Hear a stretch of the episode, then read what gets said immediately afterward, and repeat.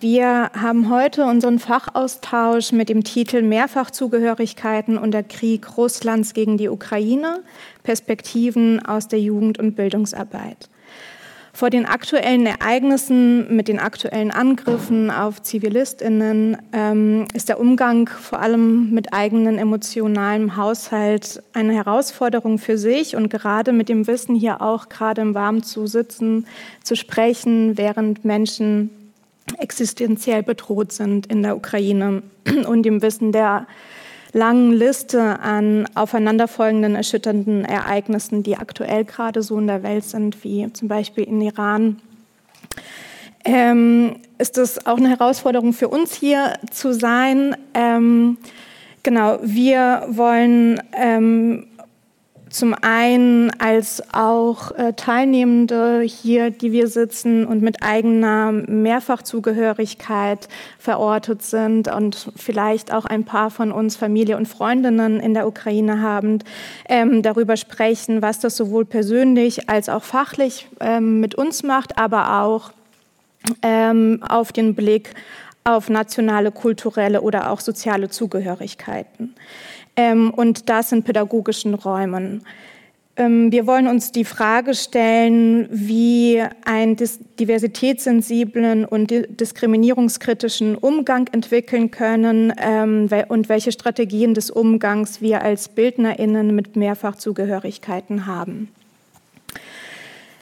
Und trotz des Zuschnitts auf die pädagogische Praxis sind es immer noch sehr viele Themen, die da zusammenfallen. Ähm, wir können jetzt nur ein paar Impulse in den eineinhalb Stunden setzen.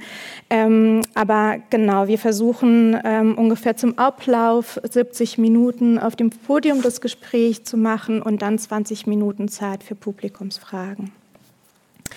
Und an der Stelle auch vielen Dank an die VeranstalterInnen des heutigen Fachaustausches, das Kompetenzzentrum für Prävention und Empowerment, ähm, die Juan-Praxisstelle Antisemitismus und Rassismuskritische Jugendarbeit der Amadeo Antonio Stiftung und das Jüdische Museum Berlin. Und danke vor allem auch an das Team, das dahinter steht. Äh, namentlich sind das Alexander Wasmer, Rosa Fava, Sarah Hiron, Eileen König, Romina Wegemann und ähm, Duha Benici. Danke auch an die Technik, die uns heute ausstattet. Ähm, und die Veranstaltung wird ermöglicht durch die fördermittelgebenden Berliner Senatsverwaltung für Bildung, Jugend und Familie, Berliner Senatsverwaltung für Justiz, Vielfalt und Antidiskriminierung im Rahmen des Landesprogramms gegen Rechtsextremismus, Rassismus und Antisemitismus und das äh, Bundesministerium für Familie, Senioren, Frauen und Jugend im Rahmen des Bundesprogramms Demokratie leben. Ähm, ich bin Irina Ginsburg und moderiere jetzt den, ähm, genau, das Fachgespräch ähm, und begrüße jetzt auch herzlich meine Podiumsgästinnen äh, Roman Labunski, Eva Adam, Eugenia Frank und Jewgen Bruckmann. Ähm, angekündigt war auch Caroline Savtschuk, die aber leider heute erkrankt ist und äh, absagen musste. Genau, ich freue mich, mit euch zu sprechen ähm, und würde mich freuen, wenn ihr zuerst euch kurz vorstellen könnt und eine Verortung machen würdet, wie ihr zu dem Thema steht und was eure Sprechposition ist, beziehungsweise euer Zugang zu unserem heutigen Thema. Ja, ich, ich kann gerne anfangen. Genau. Äh, also ja, genau. Äh, ich heiße Jevgen Bruckmann. Äh, ich bin heute aus dem schönen Hannover angereist und ich kann dir erstmal über meinen Sprecherposition was kurz sagen und dann vielleicht auch zu meinen Tätigkeiten so im Alltag. Ähm, ich bin in der Ukraine geboren, ich komme aus Kharkiv, ich bin äh, als jüdischer Kontingentflüchtling nach Deutschland mit meiner Familie gekommen in 2001, also frühe 2000er. Genau. Und dementsprechend äh, mittlerweile jetzt seit Kriegsbeginn ist jetzt meine gesamte Familie hier in Deutschland. Äh, vorher war sie eher so geteilt. Ähm, Genau, jetzt sind alle hier, glücklicherweise auch alle unbeschadet hier angekommen. Das sage ich mal mein persönlicher Zugang. Und genau, mein anderer Zugang ist, ich bin seit mittlerweile acht Jahren in der ehrenamtlichen pädagogischen Arbeit tätig als Jugendleiter, in erster Linie in der jüdischen Jugendarbeit bei Netzer Germany. Das ist eine Netzer Germany e.V., das ist eine jüdische Jugendbewegung hier in Deutschland, wo wir vor allem Ferienlager organisieren für jüdische Jugendliche. Ist insofern auch ein großer Zugang zu dem Thema, weil 90 Prozent aller Juden und Juden in Deutschland aus der ehemaligen Sowjetunion kommen und dementsprechend das Thema Krieg in der Ukraine, ähm, sage ich mal, auch schon seit 2014 äh, bei uns auch schon präsent ist und war. Ähm, und genau, und ich bin des Weiteren in der Jugendbewegung bin ich immer noch aktiv als Jugendleiter und bin heute stellvertretender Vorsitzender der liberalen jüdischen Gemeinde in Hannover. Dementsprechend bewege ich mich da vor allem im Bereich und arbeite auch in der antisemitismuskritischen Bildungsarbeit und sonst genau in der Jugendarbeit. Danke. Ich, dann würde ich einfach weitermachen. Ich bin Eugenie Frank. Ähm, ich bin, also ich würde es auch so machen wie du. Mein persönlicher Zugang ist, ich bin äh, mit meiner Familie aus Kasachstan nach Deutschland migriert in den ähm, Mitte der 90er Jahre als Russlanddeutsche. Und ähm, genau, ich habe Freunde in der Ukraine. Ich war selbst einige Male da. Ich hätte jetzt auch ähm, dort ähm, eigentlich ein Auslandssemester absolviert ähm, und habe vor allem ja, freundschaftliche Verwobenheiten in die Ukraine, beziehungsweise auch historisch. Äh, meine Familie ist, also sind Schwarzmeerdeutsche aus der Ukraine, aus der Nähe von Odessa. Ähm, genau, beruflich äh, bewege ich mich aktuell vor allem in dem Schwerpunktthema auch der SpätaussiedlerInnen ähm, aber auch nationale Minderheiten. Da bin ich aktuell für Nathalie Pavlik, die aktuelle Aussiedlerbeauftragte, als wissenschaftliche Mitarbeiterin tätig. Vorher habe ich lange Jahre fürs Jüdische Museum in Frankfurt in der antisemitismuskritischen Extremismusprävention gearbeitet, im Projekt Anti-Anti, Museum Go School, wo wir mit bildungsbenachteiligten oder sogenannten bildungsbenachteiligten Jugendlichen gearbeitet haben. Ähm, zusätzlich habe ich freiberuflich äh, viel auch ähm, Bildungsarbeit gemacht und habe auch im letzten Jahr gemeinsam mit Ostklick einige Workshops organisiert. Und ähm, ja, ich denke, das reicht erstmal.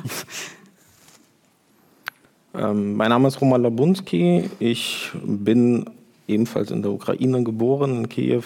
Ähm, und wir sind damals auch, als ich fünf Jahre alt war, aus der damals noch existierenden Sowjetunion äh, ausgewandert, allerdings zunächst erstmal nach Israel wo ich etwas mehr als ein Jahr verbracht habe und ähm, sind dann sozusagen weitergezogen nach Berlin, wo ich jetzt mittlerweile über 30 Jahre lebe und diese Stadt meine Heimat nenne. Ähm, genau, ich bin ansonsten als Lehrer tätig und bin auch froh, auch einen Elternteil von einer, einem meiner Schüler hier anzutreffen ähm, und bin ansonsten hier als Guide äh, im Jüdischen Museum tätig und ähm, mit diesem Krieg oder insgesamt dem, dem gesamten Konflikt, äh, der ja schon deutlich länger geht als äh, seit dem Februar dieses Jahres, beschäftige ich mich bereits seit einigen Jahren ähm, in meiner Dissertation. Das heißt, ich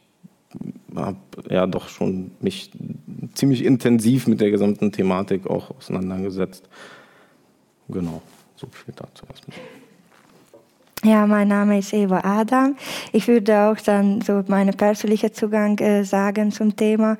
Also ich komme eigentlich aus Ungarn. Seit 2015 äh, wohne ich und arbeite ich in Berlin.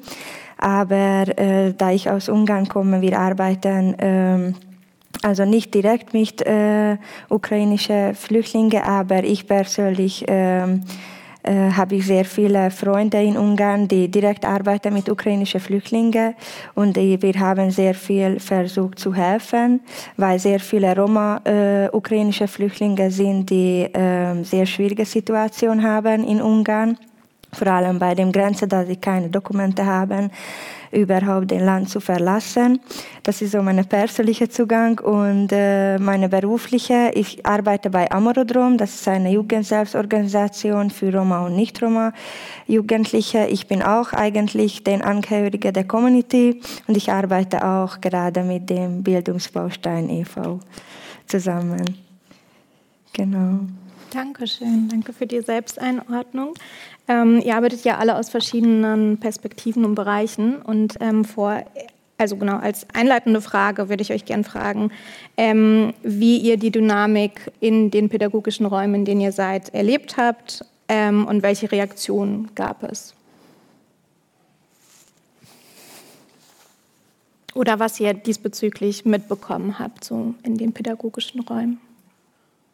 Ähm, ich könnte gerne den Anfang machen, weil bei mir es ja quasi also durch den täglichen äh, oder fast alltäglichen Schulbetrieb äh, natürlich sofort irgendwie Thema war, äh, logischerweise eigentlich schon einige Tage bevor, dem, äh, bevor der eigentlichen Invasion. Äh, haben wir das schon im Unterricht thematisiert ähm, und äh, danach natürlich umso mehr. Ähm, ich habe eigentlich ganz positive Reaktionen aus der Elternschaft äh, bekommen, dass viele es wichtig fanden, ähm, dass es für die Schülerinnen und Schüler irgendwie eingeordnet wird, was da gerade passiert, weil das natürlich ein Thema war, das an niemandem irgendwie vorbeigegangen ist. Ähm, und noch dazu, dass ich äh, oder dass sie mit mir vielleicht auch so ein bisschen das Glück haben, äh, jemanden äh, da zu haben, der auch wirklich persönliche Kontakte in die Ukraine hat. Ähm, was allerdings für mich auch ein bisschen ähm, schwierig war, diese Rolle äh, einzunehmen, weil ich ja, also im Gegensatz zu sonstigen Themen, die ich irgendwie im Unterricht behandle, äh, das Ganze für mich natürlich viel emotionaler war, als das sonst der Fall ist. Ähm, also habe ich mich das irgendwie bemüht, äh, so gut es ging, äh, entsprechend äh, ja, sachlich einzuordnen. Ich weiß nicht, ob ich dem gerecht geworden bin, muss ich ganz ehrlich zugeben. Danke. Ja, vielleicht Genau, also bei uns, äh, sage ich mal, auch bei, bei Netzer, um auch direkt, sage ich mal, in meinem Gebiet zu bleiben, bei der Jugendbewegung war das direkt Thema, weil wir sind eine internationale Jugendbewegung und wir haben dementsprechend auch Ableger in der Ukraine, in Russland und in Weißrussland und wir haben auch immer wieder Kontakt mit denen. Wir waren die auch besuchen vor einigen Jahren, also in der Ukraine waren wir. Und da war sofort der Kontakt da zwischen, sage ich mal, unseren JugendleiterInnen und denen dort. Ähm, und man hat dann direkt irgendwie versucht, da zu helfen, so gut es ging, also Leuten auch irgendwie sonst in Deutschland direkt Schlafplätze und so weiter anzubieten.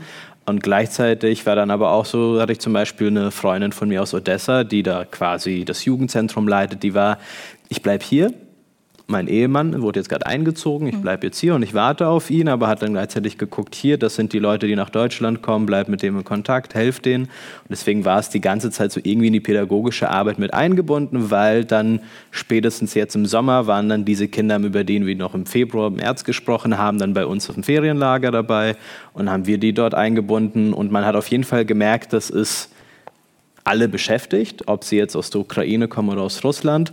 Ähm, ich glaube, dass die, die Breite der Meinung zum Krieg hat sich auf jeden Fall verringert im Vergleich zu 2014. Also 2014 äh, ist bei mir in Erinnerung eher als Moment, gerade in jüdischen Communities, vieles fast zerbrochen ist an der Thematik. Das war jetzt ein bisschen klarer. Genau, und, ähm, und sonst hat sich das auch im Pädagogischen niedergeschlagen, auch wenn wir irgendwie jetzt viele ganz schnelle Punkte, die ich irgendwie einwerfe, wenn Leute zu uns in die Gemeinde kamen. Also wir machen ganz oft Führung für Schulklassen oder Jugendgruppen und auch dort das ganz schnell dann angesprochen wird, ne, was macht der Krieg hier mit euch in der Gemeinde? Oder dann Kinder zu mir kamen und nach der Führung mir viel öfter erzählt haben, dass sie selbst aus der Ukraine kommen oder aus Russland und sich irgendwie gefreut haben, dass das in der Gemeinde da geholfen wird oder thematisch aufgegriffen wird. Ähm, das waren so die ersten Sachen, sag ich mal, die die ersten Monate kamen.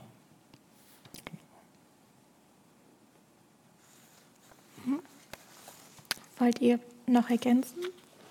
Also ich könnte noch, ich glaube, ich könnte ganz anderes erzählen, weil ich vielleicht ähm, vergessen habe zu erwähnen, dass ich bei Amorodrom die pädagogische Leitung mache. Und deswegen, also ich habe vor allem den Zugang mit dem Jugendlichen. Ähm, und ich kann dazu sagen, dass zum Beispiel wir haben jetzt eine Multiplikatorenausbildung, wo ich vor allem mit dem Jugendlichen treffe und dann natürlich kommt das Thema vor. Und dann haben wir äh, so junge Erwachsene, würde ich sagen, weil sie schon in der Bezirksamt arbeiten und den Anmeldung machen. Und dann haben wir sehr viel ausgetauscht und diskutiert miteinander, äh, was sie dort machen zurzeit. Und zum Beispiel, ich habe auch eine, eine junge Frau, die äh, die Anmeldung macht. Sie ist selber Angehörige der Roma-Community.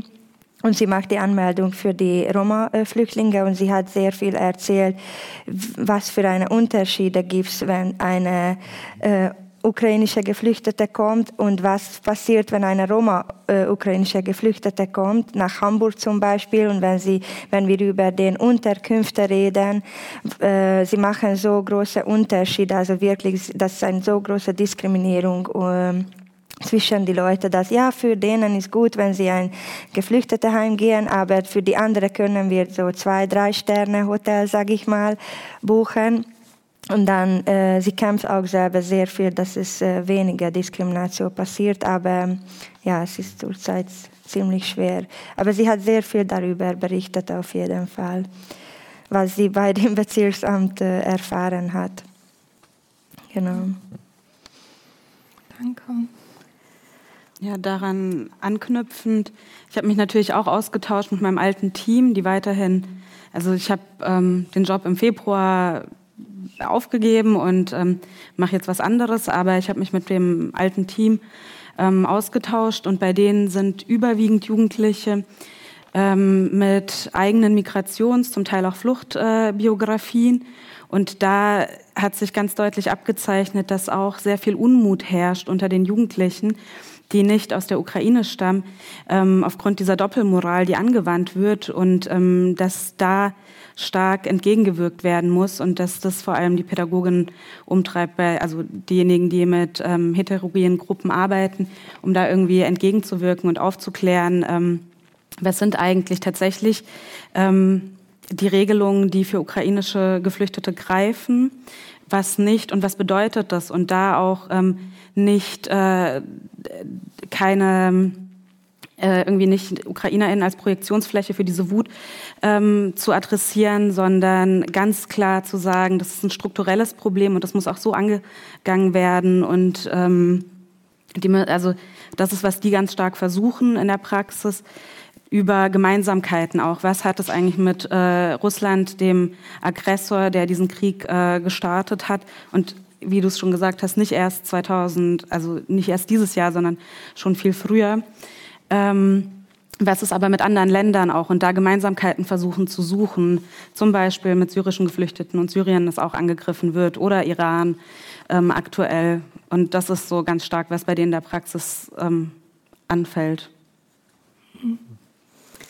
Dankeschön.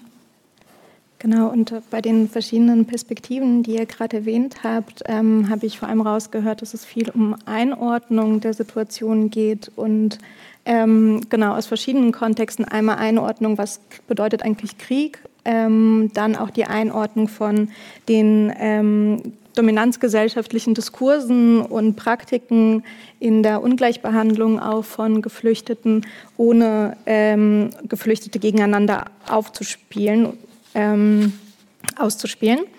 Ähm, und Einordnungen sind ja nicht nur für uns, sondern äh, vor allem auch für Kinder, Jugendliche und junge Erwachsene wichtig, ähm, um auch diese gesellschaftlichen Prozesse, was da passiert, ähm, zu verstehen und die aktuelle Situation besser einordnen zu können und die Eindrücke zu sortieren. Ähm, da die Frage an euch, was braucht es dafür, um mit Jugendlichen, Kindern und jungen Erwachsenen ähm, diese Geschehnisse einordnen zu können? Und wie müssen die pädagogischen Räume aussehen, damit es möglich ist? Ich könnte starten. Ähm also ich denke, was halt ganz wichtig ist, grundsätzlich ist äh, eine intersektionale Perspektive. Also wenn wir mit heterogenen Gruppen arbeiten, dann müssen wir uns auch dessen vergegenwärtigen, dass Menschen mit verschiedenen Betroffenheiten in diesen Räumen sind. Und das bedeutet auch irgendwie klar zu kriegen, wen habe ich hier eigentlich vor mir sitzen? Was sind vielleicht die Zugänge, die die einzelnen Jugendlichen mitbringen? Und ähm, wie in jedem pädagogischen Feld äh, muss eine Feinfühligkeit da sein, eine Sensibilität und dann ähm, darüber den Zugang schaffen, in die Gruppe miteinander ins Gespräch zu gehen. Ich hatte es äh, eben schon angedeutet, über Gemeinsamkeiten auch. Was eint eigentlich und was bedeutet so eine Flucht? Was bedeutet dieser Krieg und wie kann man gemeinsam sich engagieren? Ich denke, dass es auch ganz, ganz wichtig ist, die sowohl historische Einordnung und einfach Wissen zu vermitteln. Aber daran, das ist nicht das Einzige, sondern die müssen auch emotional aufgefangen werden. Und ähm, dann ist wichtig, irgendwie die Ängste wahrzunehmen und damit umzugehen, die einzuordnen, das nicht zu bagatellisieren, aber auch gleichzeitig irgendwie ein reales Bild entgegenzusetzen. Mhm. Genau. Mir fallen gleich noch mehr Punkte ein.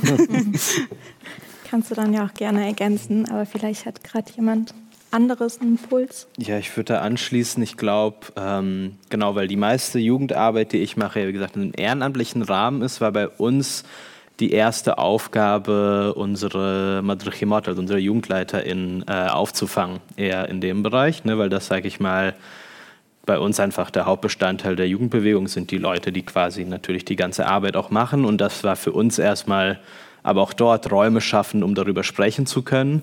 Ähm, wir hatten tatsächlich kurz nach Kriegsanfang zufällig gab es ein Seminar, was zur Weiterbildung gedacht war. Das Programm haben wir dann halt umgeschmissen, weil sich keiner irgendwie Bock hatte, mit pädagogischen Mitteln nochmal groß zu beschäftigen an dem Wochenende, sondern einfach andere Themen im Vordergrund standen. Und ähm, nachdem wir das dann auch öfter gemacht haben, in Person auf dem Seminar und auch digital immer wieder angeboten haben, hatte ich auch das Gefühl, dass so auch die Sorge, wie die jetzt das mit den Kindern machen, bei mir deutlich geringer war irgendwie, ähm, weil ich dachte, ja, wir haben uns jetzt lange darüber unterhalten, wir wissen aus unserer sehr heterogenen Gruppe, was es alles für verschiedene Befindlichkeiten gibt, für verschiedene Perspektiven, weil es bei uns auch ganz bunt gemischt ist. Ähm, und dann haben wir dann auch versucht, im Ferienlager Räume dafür zu bieten, je nach Altersgruppe gerecht, wobei ich gleichzeitig auch sagen muss, wir haben zum Beispiel nicht gezielt den Krieg thematisiert. Also ne, wir hatten halt äh, knapp zehn Kinder da, die jetzt frisch aus der Ukraine da waren, der Rest nicht, der Rest halt mit Familien dort oder auch gar nicht. Ähm, und wir haben vorher gesagt, okay, der Krieg wird jetzt kein explizites Thema sein, das soll eine Auszeit für die Kinder sein. Wenn es zum Thema wird, dann fangen wir das auf. Und es wurde bei den Älteren zum Thema und auch teilweise 12, 13, sag ich mal, das war so ein Alter. Ähm, da muss ich auch sagen, war ich erstaunt, wie souverän Kinder teilweise selbst mit dem Thema umgegangen sind. Ähm, man hat gemerkt, kurze, ganz kurze Anekdote, zwölfjähriger Junge, ich nenne jetzt mal Tim, kommt ursprünglich aus so, beziehungsweise seine Eltern aus der Ukraine in Deutschland aufgewachsen. Von vornherein hat so eine ganz klare Superidentifikation mit der Ukraine in der Freizeit dargelegt. Ne? Also hatte irgendwie eine Flagge, die er im Zimmer aufgehangen hat, Kleidung mit Ukraine-Flagge und was weiß ich und hat das ganz stolz nach außen getragen. Und dann saß er einmal in einem Raum und dann war da noch ein anderer Junge oder zwei Jungs, nämlich zwei Brüder, die gerade frisch aus der Ukraine geflohen waren oder vor zwei Monaten erst angekommen sind. Und er hat irgendwie die ganze Zeit teilweise auch Spaß, weil es ernst hat, der etwas ältere, der in Deutschland aufgewachsen ist, ist immer sehr laut nach außen getragen und irgendwann war dann der, der ältere von den zwei Jungs aus der Ukraine, kann uns ihm, du, wäre cool, wenn du das vielleicht gerade runterschraubst, so wir kommen da gerade hier, so Krieg ist bei uns Dauerthema, unser Vater ist gerade noch dort, ähm, ne, wir machen uns ja die ganze Zeit Sorgen. Und dann haben, das war es dann auch. So, ne? Dann hat das, das Verhalten von dem Älteren auch schlagartig sich geändert, weil er dann auch gemerkt hat, ja, vielleicht war das nicht so nett, ähm, bevor da irgendwie bei Jugendleiter groß eingreifen konnten, beziehungsweise auf die Frage wie. Aber ja, ich glaube, wenn man den Raum schafft, in dem es grundsätzlich klar ist, gerade bei Jugendlichen sind die schon unglaublich empathisch einander gegenüber. Also die Erwachsene scheitern, glaube ich, echt viel öfter daran. Vielleicht kann ich da gleich äh, dran anknüpfen, weil ich merke, dass also dieses Verhalten, was du gerade beschrieben hast, äh, bei meinem eigenen zwölfjährigen Sohn, äh, weil wir ähm, haben uns auch um ja doch eine, eine, kleine Gruppe ukrainischer Geflüchteter gekümmert oder tun es immer noch. Ähm, und für ihn war das auf einmal, er ist hier geboren, ja, das ist, äh, auf einmal spielte das in seinem Leben so eine ganz, ganz wichtige Rolle. Ähm, und er hat dann durch die Konfrontation mit denjenigen, die wirklich von dort sind, gemerkt, äh, dass es nochmal ganz andere Ebenen äh, da jetzt dabei eine Rolle spielen. Aber ähm, und, und genau im Prinzip kann ich das bestätigen, dass es dann durch die Kommunikation konnte, konnten alle sich sozusagen äh, darauf irgendwie beruhigen, die Situation und, und sich dem Hier und Jetzt widmen. Ähm, was ich aber ähm, ja vielleicht noch aus, aus eigener Erfahrung berichten kann, äh, war, dass in, in meinem Arbeitskontext ganz häufig wirklich ähm, eben die Fragen aufkamen, so wie kam es eigentlich dazu, warum kam es zu, zu, zu diesem Krieg und wie was hat es damit auf sich? Was ist eigentlich diese Tragweite des Ganzen? Dass es eben nicht nur ein kleiner Regionalkonflikt ist, wie mein Eindruck ist, dass viele das so wahrnehmen, äh, zumindest äh, in der Gesamtgesellschaft, sondern dass es eben ähm, ein Krieg ist, der irgendwie vielleicht unsere, oder nicht nur vielleicht, sondern der eigentlich unsere gesamte europäische Nachkriegsordnung in Frage stellt. Und ähm, da spielt es dann eben, äh, also in meinem Kontext eben eine Rolle, eben das Ganze einzuordnen, also völkerrechtliche Prinzipien, auch historische Prinzipien und so weiter. Das heißt, ähm, es, also ist natürlich ein ganz anderer Arbeitskontext, aber genau darum, ähm, dass es dann natürlich auch gehen muss, ähm, das Ganze einfach noch oder einfach oder nicht, aber wie, wie dem auch sei, ähm, dass man äh, die, die politischen, rechtlichen und äh, historischen Grundlagen des Ganzen äh, einfach nochmal beleuchtet.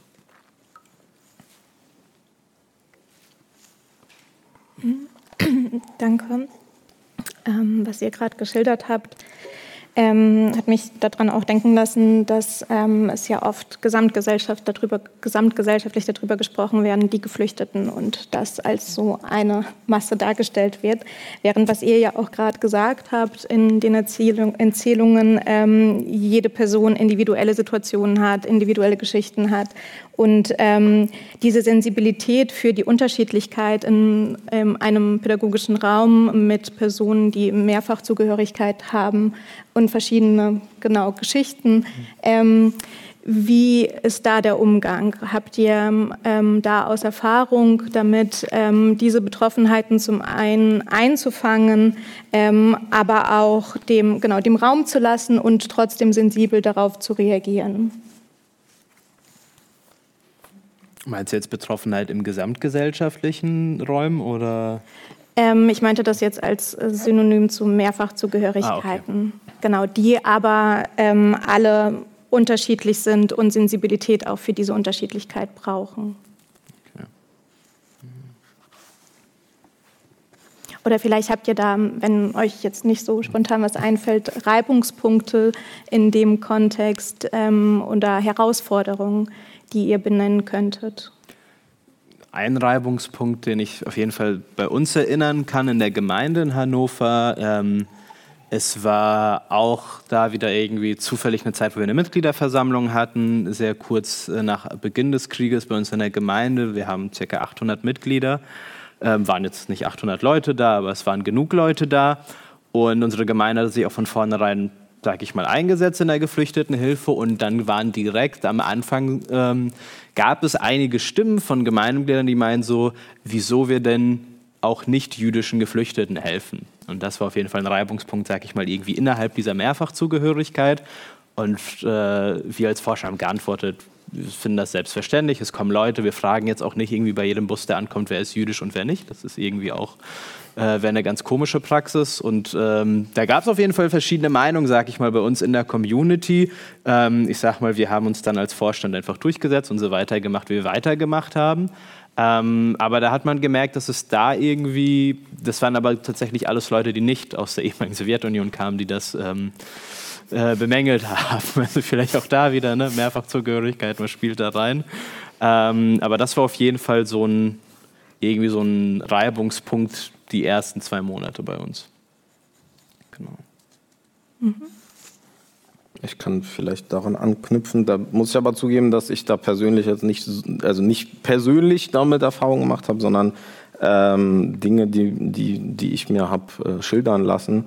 Ähm, in dem Zusammenhang ähm, war es so, dass ich mitbekommen habe, dass oftmals gerade in Berlin in den ja, wie nennt man das jetzt, Ankommenszentren oder was auch immer. Es gibt ja ganz viele verschiedene Initiativen, ob vom Land Berlin, von den Bezirken oder eben halt auf Privatinitiative, ähm, dass dort oftmals die Angebote halt in russischer Sprache, ähm, ja, es gab. Äh, und also auch diese Sprachfrage äh, spielte in der Diskussion eigentlich immer wieder eine große Rolle, weil teilweise wurde das quasi entweder nur auf Ukrainisch, mhm. ähm, ja, angeboten oder eben halt äh, in beiden Sprachen, also in Ukrainisch und Russisch oder halt nur auf Russisch. Und äh, das, also ich, ich merke da, dass es dazu eine riesengroße Diskussion gibt. Wie verhält man sich jetzt in dieser Situation? Das spielt auch in der Ukraine, dieser gesamte Sprachdiskurs zurzeit eine riesengroße Rolle. Ähm, und wie geht man jetzt damit um? Und das ist sicherlich keine einfach zu beantwortende Frage, weil man einerseits, wenn man sozusagen dem ukrainischen Diskurs folgt, dann äh, findet da ja gerade eine, eine, eine, komplette Abkapselung von, von allem, was in irgendeiner Weise als russisch äh, verstanden wird, statt.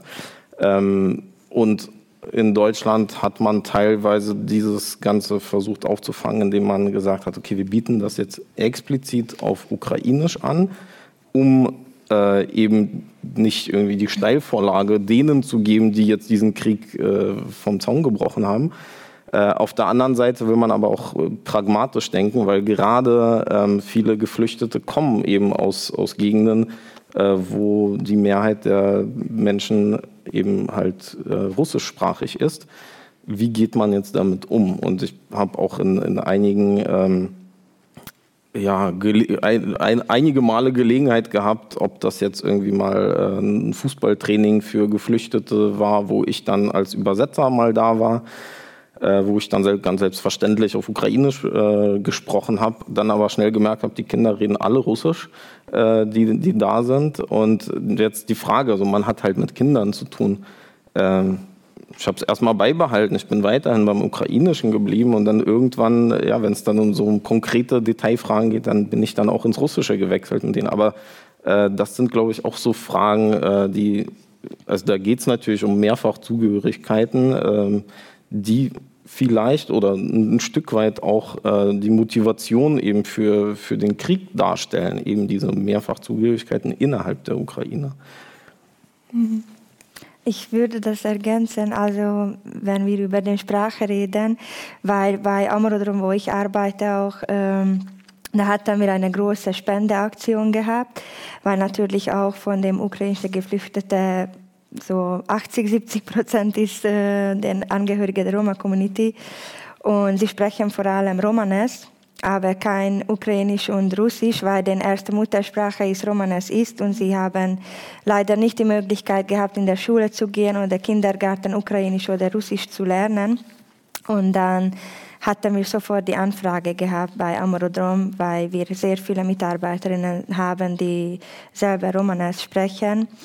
Und dann haben wir den äh, Ankunftszentrum oder den Geflüchtetenheim besucht. Und ja, tatsächlich, da waren viele Roma, die nur Romanisch sprechen. Und sie haben sofort, natürlich muss ich sagen, an uns schneller vertraut und viel mehr erzählt, da wir auch Romanisch reden. Und ich glaube, das ist auch eine große Herausforderung, wie geht man damit um, weil sehr wenige Leute spricht Romanes und äh, was ist wieder die Frage, was ist mit dem äh, Roma-ukrainischen Geflüchteten, weil ich glaube, ich kann mich nur wiederholen, dass für denen ist äh, auch also schwerer, wenn ich das so äh, sagen kann. Und dann für die andere Frage war jetzt, ich äh, würde das auch äh, schnell ergänzen. Also ich glaube, dass auch dieses Thema, wenn wir über Pädagoginnen reden, wie sie umgehen, das ist so divers und so komplex, weil da kommt einmal das Thema Flucht und Krieg und dann kommt auch die Frage, weil so viele äh, Geflüchtete auch Roma sind, auch das Thema Antiziganismus und da wissen sie überhaupt nicht, wie sie umgehen sollen mit diesen zwei Themen und sie sind nicht sensibilisiert, sie sind nicht äh, vorbereitet dafür. Und da ich glaube, auf jeden Fall musste noch sehr viel daran arbeiten, weil auf einmal natürlich, wenn wir über diesen Moment reden, ich man, natürlich weiß es nicht, hat jetzt angefangen, aber kam auf einmal sehr viele geflüchtete Leute aus Ukraine, aber dann sie, betroff, sie sind betroffen auch mit dem Thema Antiziganismus und dann sie wissen auch nicht, wie sie damit umgehen sollen. Ja. Mhm. Ja, danke. Ähm, genau, das ist äh, ja auch die Herausforderung irgendwie bei Mehrfachzugehörigkeiten im Raum, dass da nicht nur der Migrationsstatus oder der Fluchtstatus, sondern auch ähm, weitere Mehrfachzugehörigkeiten ähm, dazukommen und Erfahrungen aus verschiedenen Diskriminierungsbereichen wie ähm, Rassismus gegenüber Sinti und Roma, Antisemitismus, antischwarzer Rassismus zusammenwirkt und da ja auch ähm, gesamtgesellschaftliche oder dominanzgesellschaftliche Zuschreibungen stattfinden.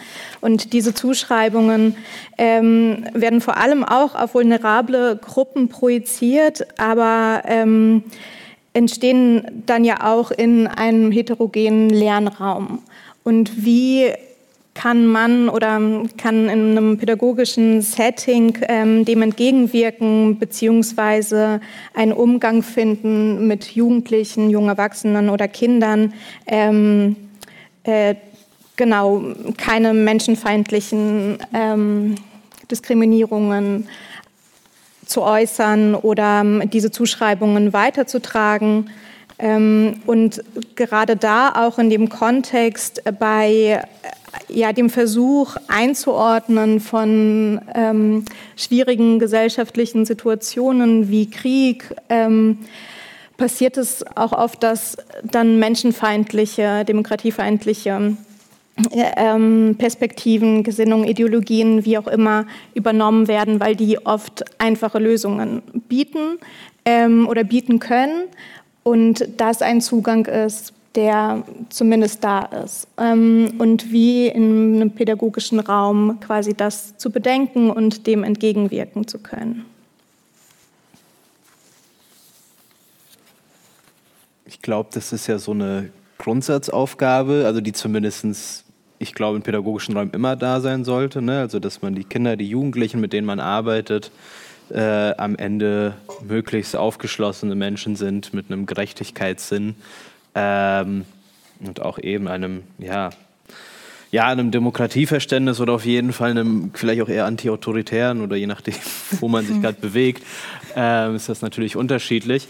Ähm, ich glaube, das Problem ist, wenn man jetzt erst damit angefangen hat, war es halt zu spät. Also ich glaube, wenn man das vorher nicht in seiner Kinder- und Jugendarbeit irgendwie drin hatte äh, und merkt, boah, das ist jetzt echt gar nicht gut, wenn jetzt diese, das kommt ja dann ne, eben ganz oft aus dem Elternhaus oder über, mhm. über teilweise auch über Social Media oder dann über Social Media ins Elternhaus und dann an die Kinder.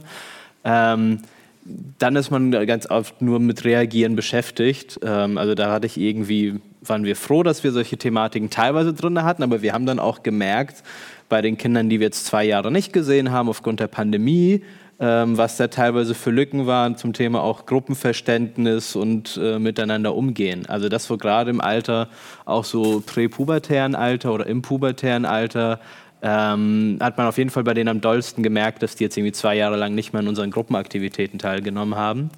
Ähm, und da hatten wir dann auf jeden Fall auch, sage ich mal, im Sommer zumindest oft dann längere Gespräche mit Kindern und Jugendlichen und versucht, das aufzugreifen oder aufzufangen. Aber ich habe gemerkt, das ist zum Beispiel nicht sehr schwer möglich, wenn man dann nur noch reagiert.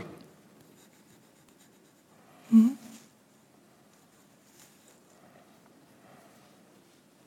Habt ihr noch Ergänzungen?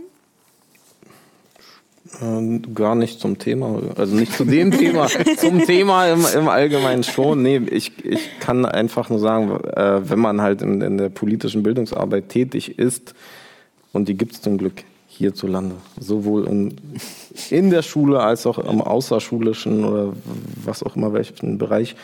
Ähm, ich also mir wurde das einfach nochmal klar, wie wichtig das ist, weil es das zumindest, äh, soweit ich weiß, in der Ukraine im Lehrplan nicht gibt. Das heißt, die Kinder und, Ju und Jugendlichen ähm, haben halt keinen Politikunterricht in, in der Schule. Ja? Und also ich habe jetzt einen Jungen in meiner Klasse, der aus der Ukraine kam und ähm, ja, politische Bildung steht halt auf dem Lehrplan und ähm, ich habe den dann gefragt, so wie er damit klarkommt. Er gesagt, ja, wir hatten dieses Schulfach bisher gar nicht. Das heißt, für ihn ist das alles neu. Ähm, und das wollte ich einfach nur noch mal dazu sagen, wie wichtig das ist und wie gut das ist, dass, dass wir das haben, dass äh, es diese Möglichkeiten gibt, dass eben demokratisches Lernen etwas ganz, ganz Wertvolles ist und ähm, es hoffentlich auch das Ganze bald in der Ukraine geben wird. Dazu bräuchte es sicherlich Reformen. Und könnt ihr genau benennen, was es braucht, um Jugendlichen eine diskriminierungskritische Haltung an die Hand geben zu können? Zeit. ja, also das sind ja die Sachen. Also keine Ahnung, wenn ich an eine Schule gerufen oder eingeladen werde und hier, ich komme dahin, Workshop zu Antisemitismus zu machen und ich krieg sogar einen ganzen Schultag und dann, ich komme morgens zur Schule und die Lehrkraft sagt mir, ey, wir hatten super viele, wir hatten so einen Fall letzte Woche und seit einem Jahr haben wir ein Problem mit dem und dem. Und ja, ja toll, also ne, ich kann jetzt ja auch irgendwie nicht, äh, selbst an einem ganzen Schultag, was schon deutlich mehr ist als 90 Minuten, ähm, ja, reicht das irgendwie nicht, löst man nicht das Problem. Und ich glaube, das muss einen viel größeren Stellenwert kriegen, auch wenn wir gucken, auch ohne den Ukraine-Krieg, den wir gar nicht ausblenden können, wie es sich sonst auch in unserer Gesellschaft für Probleme immer weiter ausbreiten, dass das einfach einen viel größeren Stellenwert braucht, mehr Zeit dementsprechend in der Schule, außerhalb der Schule, überall. Ich glaube, ähm, auch Betroffenheiten anerkennen. Also erst mhm. wenn wir mhm. Betroffenheiten von verschiedenen Gruppen anerkennen, können wir die öffnen für oder sensibilisieren auch für andere Formen von Diskriminierung und also egal welche Form es betrifft. Man muss wirklich anerkennen, was da ist, auch wenn es erstmal irgendwie, also wenn sie das spüren, dann ist es real und dann muss man damit einen Umgang finden. Und dann ist es grundsätzlich, ich finde es wichtig, was ihr gesagt habt, äh, auch unabhängig dieses Krieges muss das irgendwie im schulischen oder außerschulischen, in der Praxis ähm, stattfinden. Und da ist halt ganz wichtig die Haltung. Also das mhm. heißt, immer äh, müssen Vorfälle irgendwie gesehen werden und angesprochen werden. Und das ist das Wichtige, weil durch die Haltung, durch das Agieren und nicht einfach übersehen und wegsehen, können wir, ähm, fühlen sich die Jugendlichen ernst oder Kinder, Jugendlichen ernst genommen und dann können wir damit weiter arbeiten. Und ich glaube natürlich nicht nur Zeit, sondern auch, was du gesagt hast, natürlich, sondern auch diese sehr tiefe, ich sage das so, so Interesse und Motivation von den Pädagoginnen auch, für die Lehrkräfte, wenn sie dasselbe wirklich fühlen, dass ja, ich möchte das für meine Klasse beibringen, ich möchte, dass sie davon lernen, weil vielleicht nicht alles in der Media oder was ihr zu Hause hört, ist nicht, all, nicht, nicht alles stimmt vielleicht, dann vielleicht möchten wir das für euch erzählen, wie ist das, oder wenn wir über Rassismus, Antiziganismus, Antisemitismus reden, ja, aber ich muss leider sagen, nach meiner Erfahrung, es gibt kaum Pädagoginnen, die das wirklich äh, beibringen möchten. Also ich kann in meiner Hand leider so rechnen, wie viele Lehrerinnen in unser Büro gekommen, jetzt wenn ich über Amrodrom mhm. rede. Und ja, ich möchte über Antiziganismus mehr erfahren, weil ich habe in meiner Klasse Kinder mit Roma-Hintergrund oder ich möchte mehr über Krieg oder über den Flucht erfahren. Also wirklich dieser innere, dieser Mit Mitfühlen und dieser Interesse, glaube ich, fehlt auf jeden Fall. Ich möchte nicht natürlich so äh, in allgemein reden, aber äh, ja, Zeit ist auch wichtig, aber ich glaube, diese wirklich ja. dieser Interesse, dass ja, ich nicht nur, dass ich mache meinen Unterricht und gehe nach Hause, sondern ich äh, möchte auch über den über die Sache, was in, in der Gesellschaft einfach so geht, so reden mit meinen Schülern, weil das ist wichtig. Ja. Danke. Hm, ähm, ihr hattet ja auch gerade angesprochen, dass ähm, es verschiedene kollektive Erfahrungen gibt und ähm, zum einen Krieg, Flucht und Gewalt ähm, auch diese Erfahrungen wieder wecken auf einer individuellen ähm, Basis, aber auch auf einer kollektiven Basis wieder und das ins Gedächtnis wieder aufrufen und ähm, auch archaische Bilder wieder hochkommen in ähm, genau den Situationen, in Kriegssituationen ähm, und da auch Bilder und Stigmatisierungen festgeschrieben werden, wie zum Beispiel jetzt am Beispiel des Ukraine-Kriegs Männlichkeitsbilder. Mhm. Ähm, und was kann das bedeuten für ähm, ja, die weitere Pädagogik oder welche Nachwirkungen kann das haben, was auch also ähm, Nachwirkungen im Sinne von Jahrzehnten dann ähm, geprägen, prägen kann, diese Bilder. Ähm, oder auch die, ähm, die Situation, dass vor allem viele Frauen und weibliche gelesene Personen aus der Ukraine kommen und ist Sexismus ein Thema in den pädagogischen Räumen, in denen ihr euch bewegt und welche ähm, Bilder kommen da hoch, welche Stigmatisierungen kommen da hoch, äh, die ihr jetzt gar nicht benennen sollt, aber eher der Frage nachzugehen, ähm, welche Nachwirkungen kann das haben?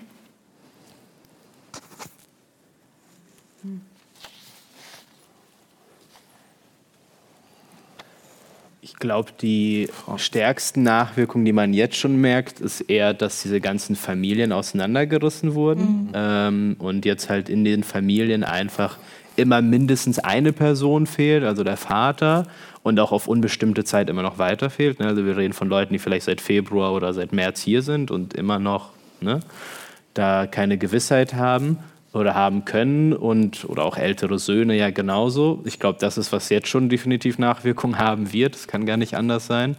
Und mit den Männlichkeitsbildern, ja, ich, ich weiß, ich habe jetzt da keinen großen grundsätzlichen Wandel gelegt. Ich habe eher so grundsätzlich das Gefühl, dass so Männlichkeitsbilder wieder, eher archaische Männlichkeitsbilder, wenn man so will, mehr in Mode wieder sind. Also auch äh, gerade bei Jugendlichen so, was Männer machen und in irgendwelchen äh, ja, so und so wirst du zum Multimillionär und so und so musst du dich gegenüber einer Frau verhalten, damit alle Frauen mit dir schlafen wollen. Ähm, das hatten wir irgendwie auch schon vorher, aber jetzt vielleicht, dass das jetzt nochmal mehr gepusht wird, natürlich dadurch, dass sich Leute bestätigt fühlen, Männer bleiben dort und kämpfen und Frauen kommen hierher.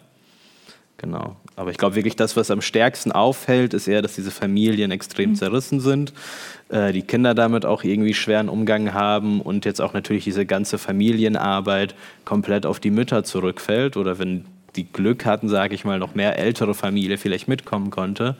Ähm, wobei da jetzt auch irgendwie da, sage ich mal, viele Parallelen in migrantischen Communities wieder sind, die vielleicht helfen können in diesen Familien. Ich glaube, das ist bei uns der Vorteil gewesen. Die Leute, die zu uns in die Gemeinde kamen oder in unsere Strukturen, da waren Erfahrungen bereits da, eben mit solchen Migrationsgeschichten ähm, und mit den Schwierigkeiten. Ähm, vielleicht kann ich aber auch sagen, andererseits kann man wiederum sagen, in der Ukraine ist es halt so, dass ich habe letztens irgendwie eine Zahl gelesen von über 20 Prozent äh, von Frauen es gibt, die in der Armee kämpfen, was auch ähm, auch ganz, ganz stark thematisiert wird. Da, ähm, und was auch interessant ist, also mit dem Krieg, das, also du sprichst es ja an, so es, es kommen wieder solche Rollenbilder. Und interessanterweise, das ist zumindest mein Eindruck, hat man in der Ukraine mit dem Krieg angefangen zu gendern, was vorher irgendwie gar kein Thema war. Und auf einmal wird dort immer äh, auch mhm. der Präsident jedes Mal und also nicht nur er, also er ist halt die sichtbarste Person, aber eigentlich spielt es immer ganz, ganz viel eine Rolle und es wird auch immer auch ganz viel von den Verteidigerinnen des mhm. Vaterlandes und von den Soldatinnen gesprochen. Das heißt, diese Rollen werden ein Stück weit auch wieder gebrochen ähm, und das ist auch ganz interessant zu beobachten, dass man, ich meine, kann ja sagen, okay, wir haben den Krieg, also was, was auch immer oder oftmals äh, schon ohne Krieg als Argument genommen wird, ey, wir haben so viele andere Themen, jetzt lass uns damit bloß in Ruhe. Ähm, und da wird es halt auf einmal zum Thema, trotz oder vielleicht gerade wegen des Krieges, was, wie ich finde, eine ganz interessante Beobachtung ist. Und ähm, das, was du aber ansprichst, das mit den auseinandergerissenen Familien, ist sicherlich äh, ja, die, die, die größte Folgewirkung. Äh, was ich aber aus eigener Beobachtung äh, auch sagen kann, dass viele Mütter, äh, ukrainische Mütter, die jetzt hier sind mit ihren Kindern, da habe ich den Eindruck, dass sie ähm, ja auch im Prinzip sagen, ja, ich bin jetzt Vater und Mutter. Hm. Also die, die übernehmen jetzt eben äh, auch die Vaterrolle. Die gehen dann mit dem Kind auch Fußball spielen oder so, also was sie vorher nie gemacht haben. Ja, ähm, und ähm, wollen sich auch anerkannt wissen in dieser Rolle, was, was ihnen definitiv zusteht, was aber gleichzeitig auch eine Schwierigkeit ist, weil sie sagen, ich bin, manchmal bin ich halt echt überfordert damit. Ähm, genau, ne? es ist natürlich toll, wenn man solche Strukturen hat, wo es das schon gibt oder wenn man irgendwie einspringen kann, habe ich hin und wieder mal versucht. Ähm, ja, aber man kann natürlich den echten Vater nicht ersetzen, das ist völlig klar. Hier noch Ergänzungen? Okay. Mm. Wir hatten über ähm, genau, Mehrfachzugehörigkeiten gesprochen und um auch ein ähm, positiven Ausstieg zu finden ähm, und in die Publikumsfragen überzugehen, ähm, wollte ich euch fragen, welche Chancen es hat in pädagogischen Räumen mit Mehrfachzugehörigkeiten von ähm, sowohl pädagogischen Fachkräften als auch Teilnehmenden ähm, zu sein und zu lernen.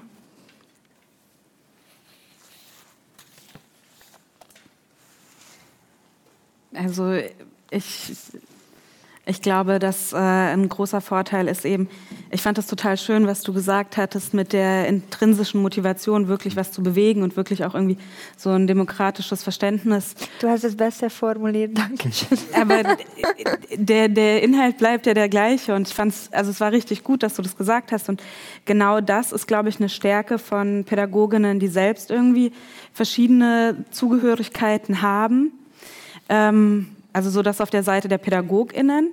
Nichtsdestotrotz, also das muss ja nicht sein, um gute Pädagogik zu leisten, ähm, ist es auch eine Stärke, wenn wir in, divers, also in heterogenen Klassen sind mit Mehrfachzugehörigkeiten, darüber ins Gespräch zu kommen und dass alle voneinander, miteinander lernen können, weil das anerkannt wird, weil Verschiedenheit äh, im positiven Sinne anerkannt wird und deswegen trotzdem nicht gleich, also keine Gleichmachung stattfindet, sondern eben wir erzählen oder die jugendlichen Kinder können sich erzählen, was hast du erlebt, wie war das bei dir zu Hause, wie mhm. ist das?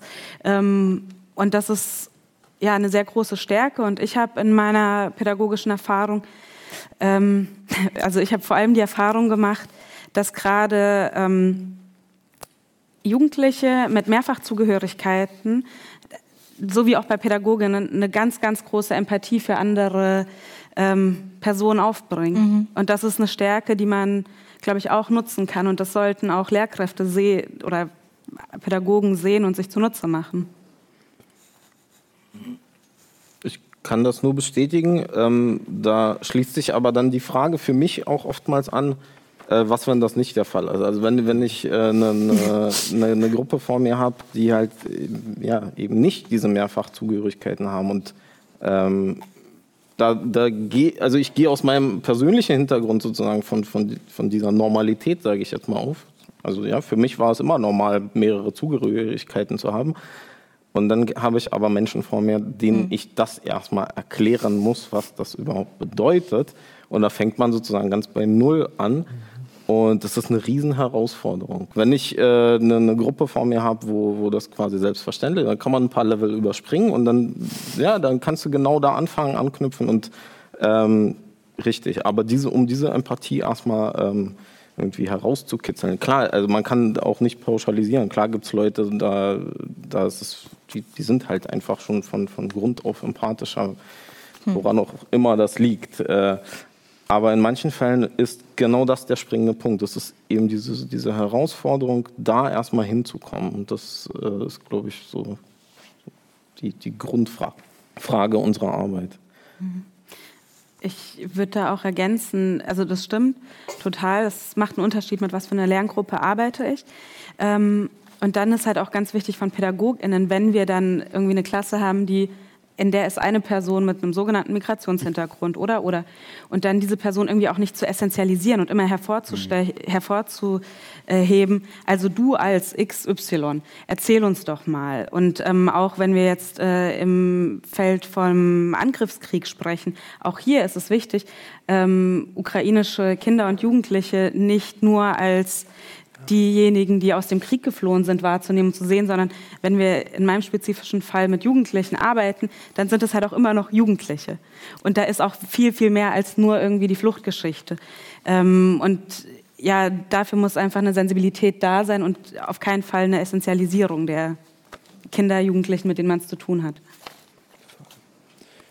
Ich glaube, das große Plus auch, also um auch anzuschließen, ich stimme euch komplett zu, ist, dass wir eigentlich in unserer aktuellen Gesellschaft in Deutschland eine so hohe Anzahl an Mehrfachzugehörigkeiten haben und es halt nur wirklich irgendwie ganz oft nicht genutzt wird. Also wir sind nun mal eine, Multikulti-Gesellschaft, eine Einwanderungsgesellschaft und es sind eigentlich diese ganzen Potenziale da zum Verständnis, nur sie werden halt entweder essentialisiert oder komplett runtergestuft als was Negatives. Also ne, ich glaube, das kennen wir alle. Also ob ne, es ist furchtbar, wenn die Kinder zu Hause Türkisch sprechen. Und es ist super, wenn sie zu Hause Spanisch oder Französisch sogar sprechen mit den Eltern. Dann ist das eine wunderbare Sache. Und es spielt da irgendwie alles mit rein. Ähm, und bei Kindern auch da genau, also ich glaube, einen normalen Umgang damit zu finden, dass es halt Teil davon ist, darüber auch mal zu sprechen, aber die Kinder damit nicht darauf, äh, ja, runterzustufen, dass sie nur diese eine Sache sind, weil äh, keine Ahnung, auch da wieder, ne, das hat man, wir haben bei uns auf dem, die intimste Zeit, die die Kinder bei uns manchmal haben, ist äh, Zimmerzeit oder wo wir mal Einblick kriegen, Zimmerzeit ist kurz bevor alle Kinder schlafen gehen, haben die eine halbe Stunde, wo die nochmal mit einem Jugendleiter, einer Jugendleiterin reden, auf dem Zimmer, Sachen, den Tag besprechen über irgendwas. Und da hat man gemerkt, dass die Kinder ganz normal ins Gespräch kamen, egal was sie für einen Background hatten, aber gleichzeitig aus ihren Erfahrungen halt auch irgendwie Gemeinsamkeiten schöpfen konnten am Anfang und sich in ein paar Tagen schon über alles Mögliche wieder unterhalten haben. Und eben das zuzulassen, diese Räume dafür zu schaffen und äh, sich das auch zu trauen, einfach da auch Kindern zu trauen mal, genau.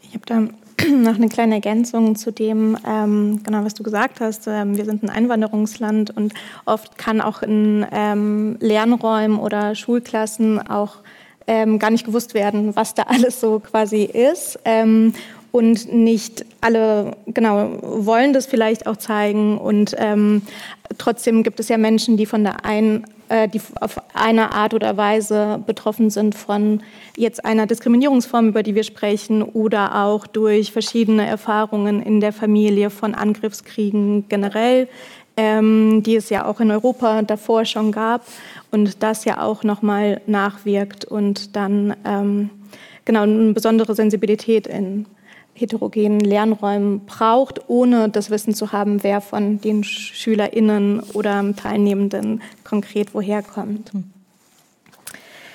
Hm. Genau, zum Abschluss würde ich euch noch gern fragen, wenn ihr jetzt zurückschaut auf ähm, genau das, was eure pädagogischen Räume ausgemacht hat, ab dem 24. Februar, was hättet ihr euch gewünscht an Unterstützung oder an strukturellem, was besser sein könnte oder euch geholfen hätte, in pädagogischen Räumen die Arbeit zu machen, die ihr gerne machen würdet?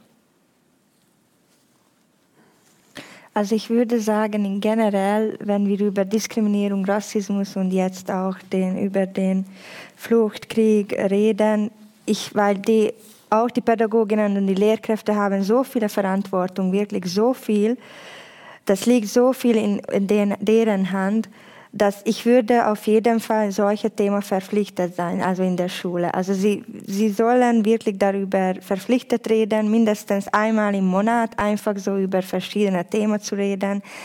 Ähm, Genau, und, oder Projektwoche zu haben in jeder Schule.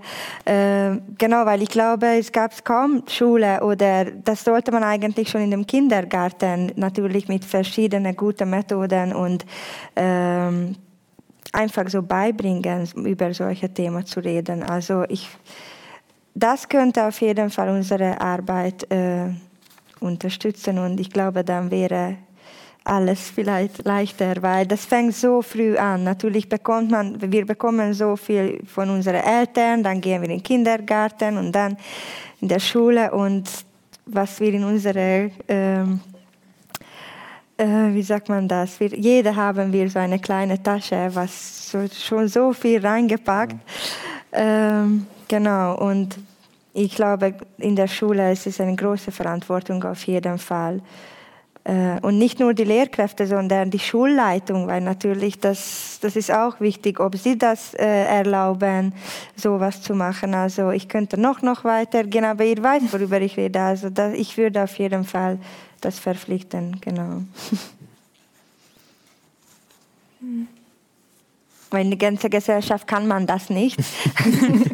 aber äh, vielleicht so in der Schule und Kindergarten, ja. Ich habe ja auch nach Wünschen gefragt, also kannst du gerne hoch ansetzen. Schadet nicht. Ich glaube, ein großer Wunsch für mich wäre gewesen am Anfang, ähm, dass mehr Vernetzung da gewesen wäre zwischen mhm. pädagogischen Instituten, Gruppen, aber auch einfach so zivilgesellschaftlich. Die ist dann entstanden, äh, zum Beispiel bei uns in Hannover im Laufe der Monate. Aber eigentlich wäre es auch schon klug gewesen, die vorher zu haben. Es schadet halt nie. Und da habe ich irgendwie auch gemerkt, wie sehr auch alle wieder ne, ihr eigenes Süppchen kochen, weil irgendwie jeder ehrenamtliche Verein kämpft um Gelder, die irgendwie zu kriegen sind und solche Sachen. Und eigentlich wäre eine Vernetzung besser vorher gewesen, wenn man einfach schon vielleicht schneller hätte Sachen auf die Beine stellen können, grundsätzlich bessere Basisarbeit machen können. Ähm, das wäre so der eine Wunsch. Und der zweite Wunsch äh, rückblickend wäre, ich komme auch, also ich bin auch irgendwie so politisch aktiv in so einem linken Bereich und auch eine Antisemitismus aufklärende Arbeit also, und an, antirassistische Arbeit. Ich hätte mir da echt viel mehr ähm, ja, Real Talk gewünscht. Also es war unglaublich enttäuscht von ganz vielen dieser Räumen gewesen seit Kriegsbeginn, ähm, während der Kriegszeit und teilweise immer noch. Und dass man da zum Beispiel hätte ich mir mehr Solidarität gewünscht innerhalb dieser Räume, innerhalb dieser Bereiche ähm, übergreifend oder auch mehr Thematisierung. Ich glaube, da wurde viel versagt, äh, meiner Meinung nach. Mhm. Habt ihr noch Ergänzungen? Ich kann das alles nur bestätigen. ja, mir fällt mir jetzt eigentlich auch nichts ein. Okay, danke. Ähm, dann würde ich den Raum für Sie und euch eröffnen, Fragen zu stellen und da nochmal, genau, wir haben ein Saalmikrofon und da nochmal die Erinnerung, wer nicht, also äh, wessen Beitrag nicht mitgeschnitten werden will, dann einfach ohne Mikro sprechen. Ansonsten wird es da hinten mitgeschnitten. Gibt es schon Fragen?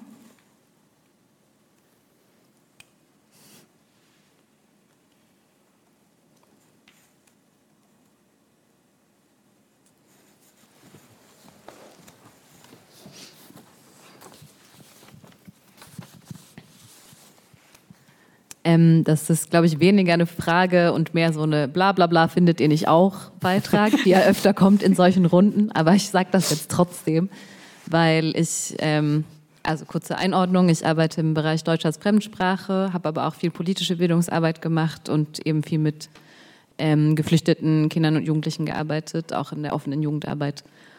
Und zu diesem Punkt, wie bekommen wir mehr Diskriminierungsbewusstsein in die Schule, in die Lehrkräfte, in die Köpfe der Lehrkräfte, gehe ich einfach immer wieder so weit grundsätzlich zurück zum Punkt, dass ich denke, wir müssen das deutsche Bildungssystem reformieren. Ich habe auch eine Migrationsgeschichte aus einem anderen Bildungssystem und genau, das ist mein Punkt. Äh, findet ihr nicht auch? Beziehungsweise wollt ihr mehr dazu sagen, was so die Strukturen des deutschen Bildungssystems hiermit zu tun haben? Ja. Absolut. Äh, ich glaube, das deutsche Bildungssystem ist schon teilweise hart darauf ausgerichtet, halt Leute auszusieben. Hm. Ähm, und das ist nicht nur im Bildungssystem so, ähm, aber, äh, aber halt, das trifft dann halt vor allem auch eben geflüchtete Migrantinnen und genau deswegen sind halt auch dann doch viele Bereiche nicht so äh, ja, nicht so durchmischt, wie die Gesellschaft es eigentlich ist. Also ich glaube, alleine deswegen diese Aufteilung mit, ne, nach der vierten Klasse entscheidet sich eigentlich äh, dein Lebensweg für den Rest deines Lebens. Das ist schon komplett absurd und ich kann mich auch noch erinnern, wie ich in der vierten Klasse ziemlich gute Noten hatte und mein Lehrer war dann noch, ja, vielleicht doch lieber den Evgeni erstmal in die Realschule, damit, falls er dann doch nicht zurechtkommt. Und meine Eltern haben sich glücklicherweise dagegen entschieden, darauf zu hören, weil ich auch nicht weiß, wie das gelaufen wäre. Ähm, ja, ist schon, ja, ist furchtbar, ja. Hm. Ähm, hier ist es die sechste Klasse, aber das ist, glaube ich, auch so ein Punkt, dass wir nicht das eine deutsche Bildungssystem haben, sondern wir haben 16 deutsche Bildungssysteme. Und vielleicht ist, oder kann man da vielleicht erstmal dran äh, anknüpfen oder dabei anfangen. Äh, allerdings ist dann immer die Gefahr, dass man unseren Föderalismus wieder außer Kraft setzen will. Also so, das ist halt eine Riesendiskussion. Äh, ich kann von hier aus, also Berlin-Brandenburg, sagen, dass äh, die Rahmenlehrpläne durchaus einiges möglich machen und wir haben ziemlich viele Bildungsträger, ähm, wo, glaube ich, auch viele von uns in irgendeiner Weise äh, mal dran beteiligt waren oder noch immer sind. Ähm, das heißt, Angebot ist da, es ist halt der Wille, so wie du sagst. Es ist der Wille, wenn man den hat, dann kann man viele Dinge auch umsetzen und ähm, ich, ist halt, also es ist eine Riesenfrage, ob, also sicherlich bedarf es immer wieder Reformen, aber jetzt, äh, ich würde mich, glaube ich, nicht so dem Punkt anschließen, wir müssen das komplett über den Haufen schmeißen, weil wenn man so den Vergleich hat zu einigen anderen Bildungssystemen, dann äh, haben wir hier schon ganz gute Ansätze. Ähm, Reformbedarf ist sicherlich immer da, aber ich glaube vor allem ist es der, der, der Wille, äh, Dinge umzusetzen, weil wir haben Möglichkeiten.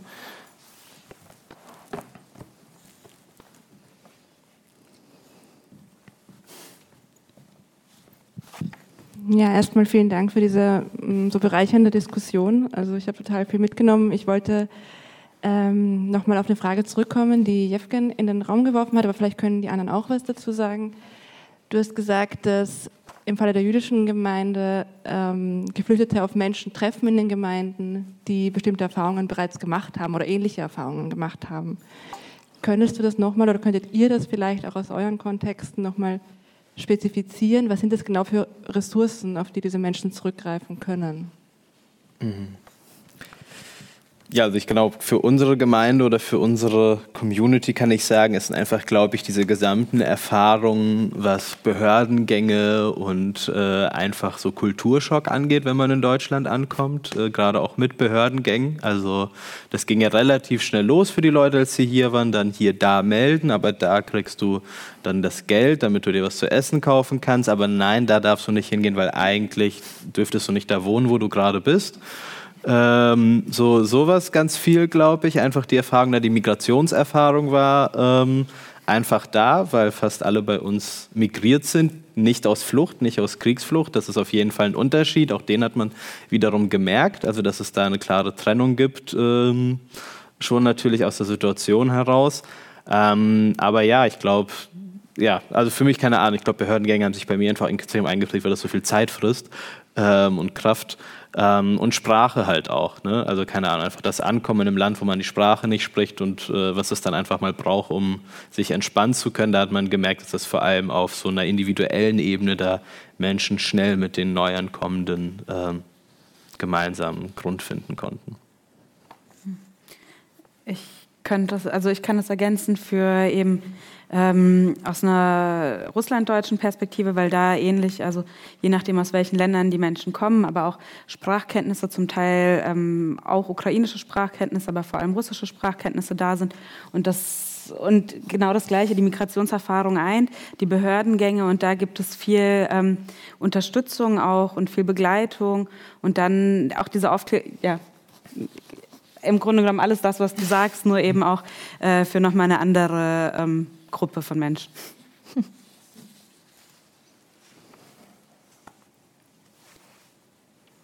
Wollt ihr dazu noch was sagen? Ich würde vielleicht eine Ergänzung noch, die ich hätte. Ich sage mal, für unsere Generation stimmt das nicht mit den Kriegserfahrungen, gleichzeitig für die Generation unserer Großeltern ja doch wiederum. Ne? Also äh, das auf jeden Fall, weil auch da wieder jetzt irgendwie auch in meiner Familiengeschichte war es bei meinem Opa jetzt ja gut. Jetzt muss er zum zweiten Mal in seinem Leben fliehen, jetzt in die andere Richtung. Ähm, so, das sind auf jeden Fall, glaube ich, auch Erfahrungen, die noch tief sitzen im Leben einfach. Ähm, und auch in den Familien tief sitzen und ganz viel auf jeden Fall aufgewühlt haben. Ähm, wo ich zum Beispiel bei meiner Familie auch sagen muss, da wurde halt auch extrem lange nicht drüber geredet, äh, über diese Erfahrungen, weil das sind halt unschöne Erinnerungen. Und ja, auf einmal kam die zumindest emotional wieder hoch bei mehreren Generationen. Ähm, darauf kann man traurigerweise natürlich auch zurückgreifen, ja, das stimmt.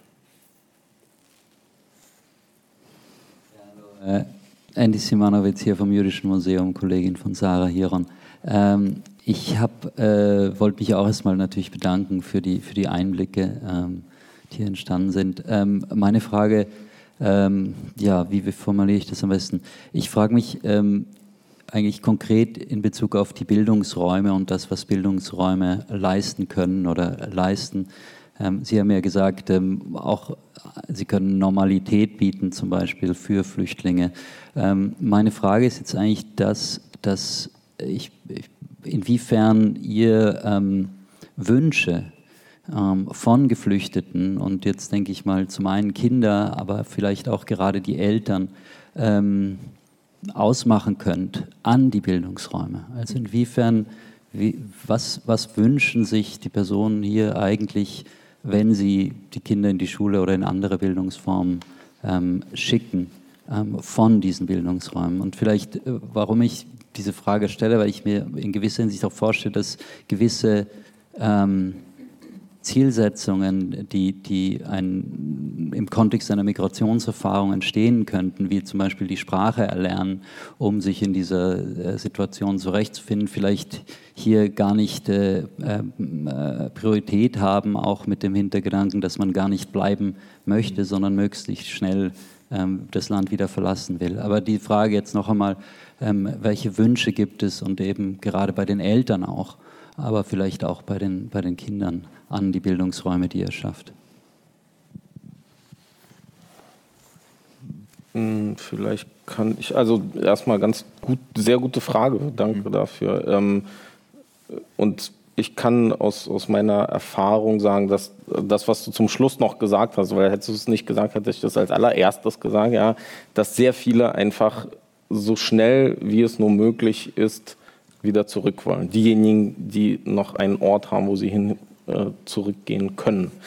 Ähm, und bei diesen äh, Menschen ist mein Eindruck, ähm, hat man gar nicht so eine große Erfahrung. Also für die Eltern ist es oft der Fall, sie sind froh, wenn das Kind irgendwohin zur Schule geht, wo es unter Kindern ist, wo es irgendwie ja, mit, mit einem Lächeln wieder rauskommt, wo es vielleicht ein bisschen die Sprache lernt, aber die, Erfahr oder die, die Erwartungen sind gar nicht so groß daran, dass man jetzt unbedingt will, okay, das Kind soll jetzt möglichst schnell die deutsche Sprache erlernen, weil man sowieso vorhat, wieder zurückzugehen. Ähm, bei Älteren oder also Jugendlichen, äh, die sind oftmals noch, das ist äh, mein Eindruck, oftmals irgendwie noch online, machen eigentlich Schule in der Ukraine und sitzen hier irgendwie, wenn sie zur Schule gehen, mehr oder weniger die Zeit ab. Natürlich nicht bei allen, aber es, es gibt auch welche, die sagen, äh, ich sehe das jetzt als Chance, ich nehme das jetzt an. Ähm, und ansonsten würde ich sagen, also zu Beginn, äh, also so im März, April, ähm, waren viele wirklich sehr, sehr dankbar dafür, dass ähm, ganz viele, also auch unser Museum hier oder auch äh, viele verschiedene andere Bildungsträger eben ähm, Angebote gemacht haben in ukrainischer Sprache, weil das für sie so ein bisschen ähm, ja einfach Zugänge ermöglicht hat, die sonst gar nicht da wären weil man ansonsten, ja, man ist halt in einer deutschsprachigen, äh, in einem deutschsprachigen Umfeld und auf einmal hast du überall Möglichkeiten, äh, das Museum äh, auf Ukrainisch zu besuchen oder eine Theatervorstellung oder, oder, oder, was auch immer. Ähm, das wurde sehr dankend angenommen und wird es, glaube ich, immer noch. Also, dass man sozusagen für die Zeit, die man hier ist, trotzdem an, an Bildung oder an Kultur irgendwie teilhaben kann. Ich würde auch sagen, bei ganz vielen, denen ich gesprochen habe, war das so typische Dinge, finde ich, die man eher aus, aus Migrationsgeschichten ganz normal kennt. Ganz viele Eltern, wir wollen das uns, also bei uns zumindest, die kamen gefühlt die nächste Woche, nachdem sie in Hannover waren, was ist die beste Schule für mein Kind? Äh, mein Kind macht irgendwie in zwei Jahren den Schulabschluss in der Ukraine. Was müssen wir machen, damit das hier machen kann? Und die Eltern ganz oft, dass sie arbeiten wollten. Also die wollten, ne, das, was die meisten halt wollen, wenn sie irgendwo ankommen, die wollen jetzt nicht irgendwie nur zu Hause rumsitzen, die wollen was machen oder sich wenigstens um ihre Familie kümmern können. Das ging halt äh, dann trotzdem irgendwie natürlich nicht oder ging nicht so einfach. Ähm, die Wünsche und ähm, genau, und ich würde auch sagen, also bei vielen Jugendlichen bzw. Teenagern, die halt eben genau Richtung Schlussalter gingen oder kurz vor Uni-Abschluss waren, habe ich jetzt erlebt, dass da so tatsächlich das Motto war, okay, wo können die jetzt hier studieren, wie kann man denen da helfen? Also ich habe dann irgendwie mit mehreren Eltern, mit denen meine Eltern befreundet sind, dann äh, mit den Kindern von denen erklärt, dass es so funktioniert, Stipendium in Deutschland, da und da könnt ihr euch bewerben und da nicht oder so.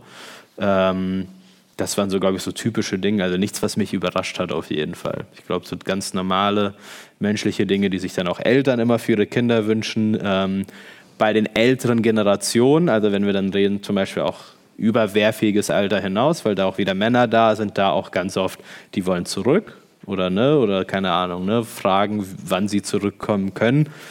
Aber ja, das kann ihnen halt auch keiner sagen. Die haben dann ganz Schwierigkeiten, sich natürlich der hat ja mehr Schwierigkeiten, sich, glaube ich, mit ihrer neuen Lebensrealität endgültig auseinanderzusetzen.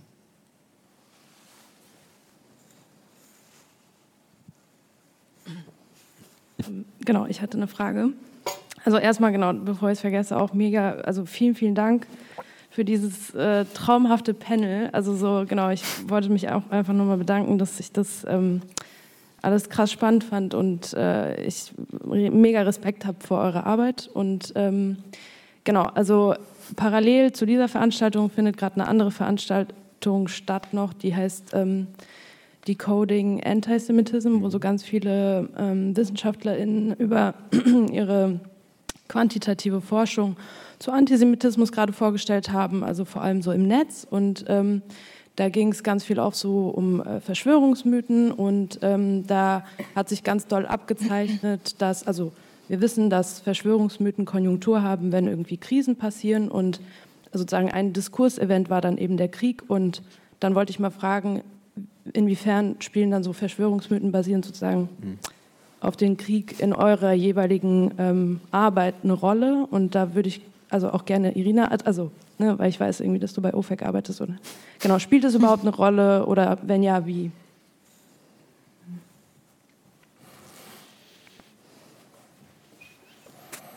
Ich kann bei mir nur erzählen oder Irina, willst du nee, anfangen? Mach ich, ja. Also bei mir, wenn ich an Verschwörungsmythen denke und den Krieg in der Ukraine, dann denke ich auch gar nicht an jetzt, sondern an so 2014 vor allem.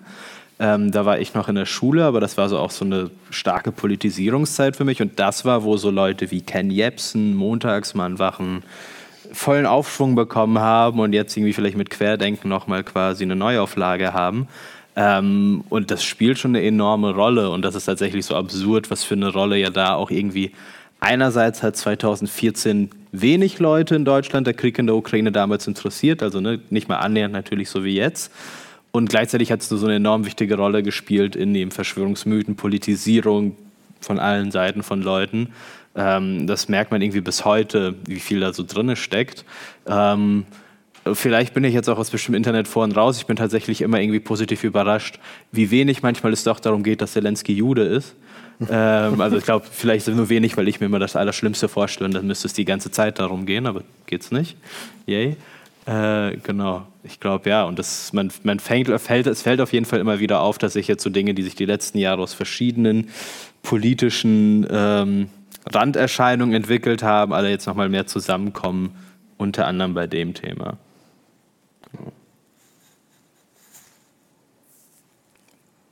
Eigentlich wurdest hey. du gefragt. ich wollte euch zuerst den Vortritt lassen, aber ähm, Genau, ich, ich würde mich da anschließen. Also ähm, jetzt in der Beratungsarbeit ähm, haben wir wahrgenommen, dass es Situationen, die, also extreme Situationen, komplexe Situationen, das natürlich nochmal aufrufen. Ähm, konkret haben wir jetzt, was Verschwörungserzählungen angeht, anhand des Ukraine-Krieges oder des Angriffskrieges Russlands auf die Ukraine ähm, keine Mehrfachberatungen gemacht. Ähm, aber also Gesamtgesellschaft, was ich, gesamtgesellschaftlich, was ich wahrnehme, ist vor allem ähm, Desinformationen, die ja auch nah an Verschwörungserzählungen stehen können und manchmal auch äh, dahin leiten. Ähm, und das ist, ähm, also genau, ich bin selbst auch äh, eingebunden in familiären Kontext, aber auch durch Bekannte ähm, mit dem Bezug von ähm, genau diesen Nachrichten und dann den ähm, erklären, was da gerade geschieht ähm, und das einfach so in einem Viren-Kontext, ähm, das dem einfach diese Parallelen wieder da sind von ja so Verschwörungserzählungen wie mit Corona und äh, Corona-LeugnerInnen, dass da irgendwann Argumentationen auch nicht mehr weiterhelfen und Fakten nicht mehr weiterhelfen. Und ähm, das genau kenne ich ähm, durch Bildungsarbeit, aber auch in meinem persönlichen Kontext ähm, in der Beratungsarbeit eher weniger. Ähm, ich kann äh, daran anknüpfend auch sagen, dass es weniger Verschwörungserzählungen sind, sondern vielmehr diese äh, Desinformationskampagnen des Kreml, die hier auch wirklich fruchten, weil ich einfach in der Bahn Leute sich unterhalten höre, wo der Satz beginnt mit der Amerikaner ohne zu präzisieren, welcher denn eigentlich.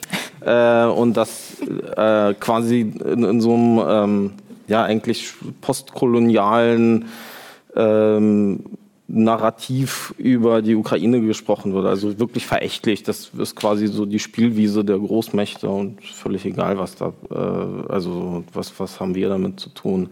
Ähm, oder vielleicht so ein bisschen jetzt auch mit äh, der Pipeline, die irgendwie ne, in die Luft geflogen ist, äh, wer das wohl war und so weiter. Also da, da geht es dann schon so ein bisschen in die Richtung, aber auch so eine Grundskepsis, die man halt auch äh, aus, aus diesen zweieinhalb Jahren Corona jetzt irgendwie hat oder kennt, ähm, so eine Grundskepsis gegenüber dem System, wie auch immer.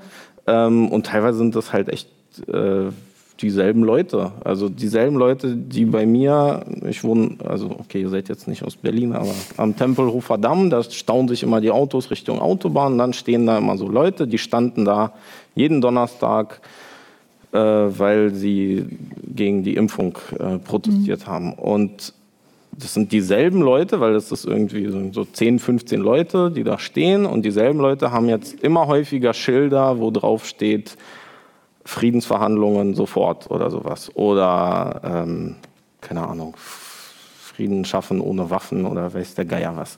Ähm, wo ich so denke, interessant, wie ihr euch so vom Thema her äh, auf einmal so umqualifiziert habt. Das scheint ganz schnell gegangen zu sein und wie ihr auf einmal so Fachleute für diese Thematik seid. Aber das zeigt einfach, dass sie weder für das eine noch das andere offensichtlich äh, Fachleute sind, aber vom Prinzip her erstmal dieses Dagegensein ähm, und, und eben ganz, ein ganz großes Misstrauen den Medien gegenüber.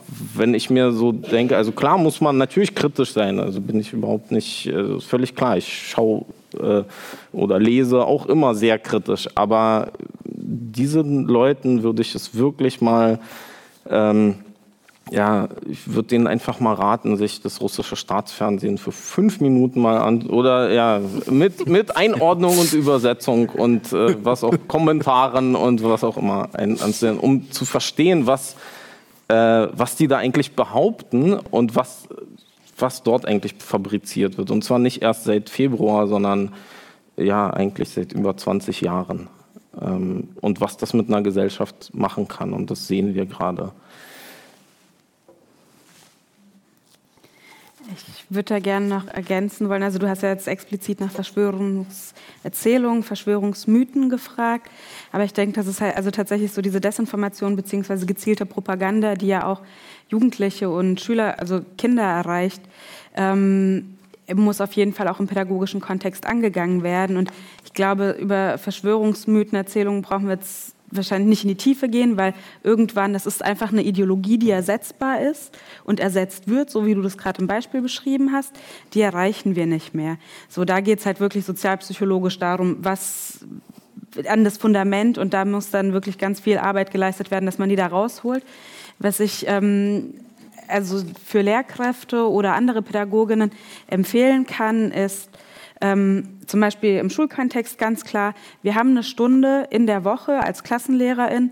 Ähm, wir nehmen uns die Zeit, was habt, also im Internet habe ich gesehen das. Stimmt das oder nicht? Weil diese Jugendlichen, die sind noch nicht, ähm, die sind an diese Ideologie, die ersetzbar ist, noch nicht verloren, sondern wir müssen es aufgreifen im Kontext der Pädagogik und müssen drüber sprechen und einordnen. Und dann halt auch nicht, also es ist halt falsch, das irgendwie ins Lächerliche zu ziehen, weil damit verlieren wir die Leute, sondern ähm, gerade bei Kindern und Jugendlichen, die, die nehmen so viel über Social Media auf. Das muss ähm, aufgegriffen werden im Unterricht, irgendwie eingeordnet werden. Dann in dem Fall, wenn es halt, wie gesagt, noch nicht verfestigt ideologisch ist, ähm, auch das Gegenargument, eine Gegenrede. Ähm, und so kann man dem einfach vorbeugen. Und ich denke, dass das auch verpasst wurde. Ähm, einen ordentlichen Umgang mit, äh, also eine Medienkompetenz fehlt in Deutschland, in der Mehrheit der Gesellschaft und auch in Schulen. Ähm, und da braucht es halt ganz viel Nacharbeit. Und wenn ich noch hinzufügen darf, also absolut stimme ich dir absolut zu, dass gerade bei Kindern und Jugendlichen, die halt irgendwie noch nicht so ein gefestigtes Weltbild äh, haben wie Erwachsene, da ist, es, da ist es unglaublich schwer, da irgendwie noch äh, was zu erreichen. Ähm, und bei, bei Jugendlichen ist es halt so, dass da auch so handhabe ich das, dass da einfach viel mehr sagbar ist. Also es ist der, der, der Raum, ähm, den, den ich eigentlich immer bereit bin, ihnen auch zu geben, um das Ganze dann irgendwie aufzufangen und ähm, ja, irgendwie pädagogisch damit umzugehen, der ist so viel größer und das, ähm, wenn man ihnen dann sozusagen auf Augenhöhe begegnet, dann nehmen sehr viele das auch wirklich an. Und das kann ich einfach immer nur empfehlen.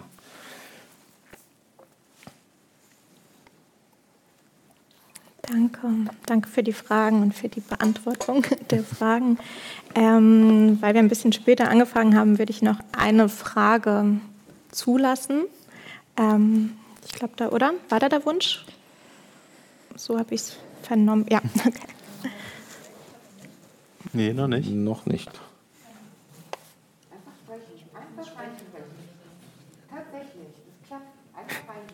Okay, äh, perfekt. Genau, auch von mir vielen Dank äh, für die spannende Diskussion. Äh, ich kann eigentlich ziemlich gut an dich anschließen, dass ich auch gern wieder zurück in den Klassenraum gehen würde, weil genau, ich mache äh, politische Bildungsarbeit in Berlin und Frankfurt am Main und ähm, genau, also auch die Frage, was brauchen Jugendliche, um die Geschehnisse einzuordnen, habe ich das Gefühl, wird sehr viel oder nee, sehr wenig in Deutschland ja auch über in Workshops irgendwie so Krieg und Konflikte thematisiert. Nahostkonflikt wird auch sehr oft gerne umgangen.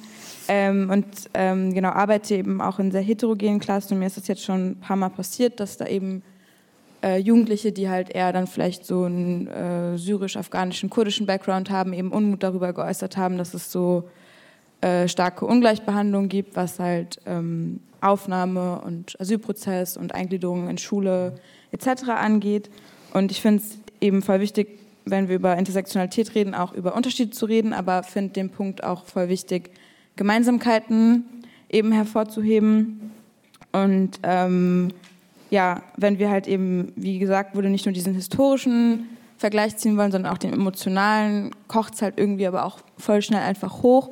Und dann sind ja gerade aber auch Menschen oft, äh, die dann das Thema in ihren Workshops oder auch Lehrpersonen aufgreifen, Menschen, die eben selber irgendwie betroffen sind in verschiedenen Intersektionen, äh, eben weil sie auch eigene Migrationsfluchterfahrungen haben, von Antisemitismus und oder Rassismus betroffen sind. Und ich mich aber frage, also vielleicht auch hier im Raum gibt es schon Leute, die äh, gerade dabei sind, Konzepte zu entwickeln ähm, oder hat jemand was davon gehört, wo man eben genau so Dinge auffangen kann und ähm, kontextualisieren kann, weil ähm, bei mir würde jetzt mega viel auch nach einem Bauchgefühl irgendwie gehen, wenn, also, oder war dann auch so, dass im Workshop äh, halt dieser Unmut aufkam und dann in dem Moment konnte ich halt auch nur aus einem Bauch irgendwie daraus äh, reagieren. Ähm, genau, also wäre total daran interessiert, ob das irgendwie ansteht oder da Leute mehr darüber wissen, ob es schon Konzepte gibt, jetzt gerade im Kontext von äh, Krieg äh, in der Ukraine, aber auch dann in Bezug auf aktuelle oder vergangene Kriege, Konflikte, wie man da mit Jugendlichen auch gut dann biografische Arbeit zum Beispiel machen. Ähm, also ja, danke auch an dich, äh, weil auch super wichtige Punkte. Ich äh, weiß aktuell in Deutschland, es gibt es gibt mit Sicherheit diejenigen, die das angehen, die das äh, bearbeiten, aber ich weiß jetzt nicht im großen Stile davon. Was ich äh, relativ zu Beginn des so Angriffskriegs gemacht habe. Es gab vom Adam-Institut, also von denjenigen, also in Israel, ähm, von einer, Be eine Bezafter-Weiterbildung, die sich explizit äh, aufgrund des äh, Angriffskriegs damit auseinandergesetzt haben. Das war dann auf Englisch. Aber das hat stattgefunden. Ich weiß nicht, ob die das weiterhin anbieten oder auch modifizieren. Ähm, möglicherweise, also ich kann mir gut vorstellen, dass man da auf jeden Fall anfragen kann und wenn eine Gruppe zustande kommt, dann äh, machen die dazu ähm, eine Fortbildung, also eine Multiplikatorinnen-Fortbildung. Ähm, ansonsten ganz so explizit habe ich leider gerade nichts auf dem Schirm. Mhm, weil ja auch das Publikum aus vielen Fachexpertinnen besteht, würde ich vielleicht auch dafür den Raum öffnen, das zu teilen, wenn äh, ihr und sie konkrete genau Informationen habt. Marina, Max? Ja, genau. Dafür war jetzt der Raum auch da. Wo ist das Mikro? Ach so, das Mikro.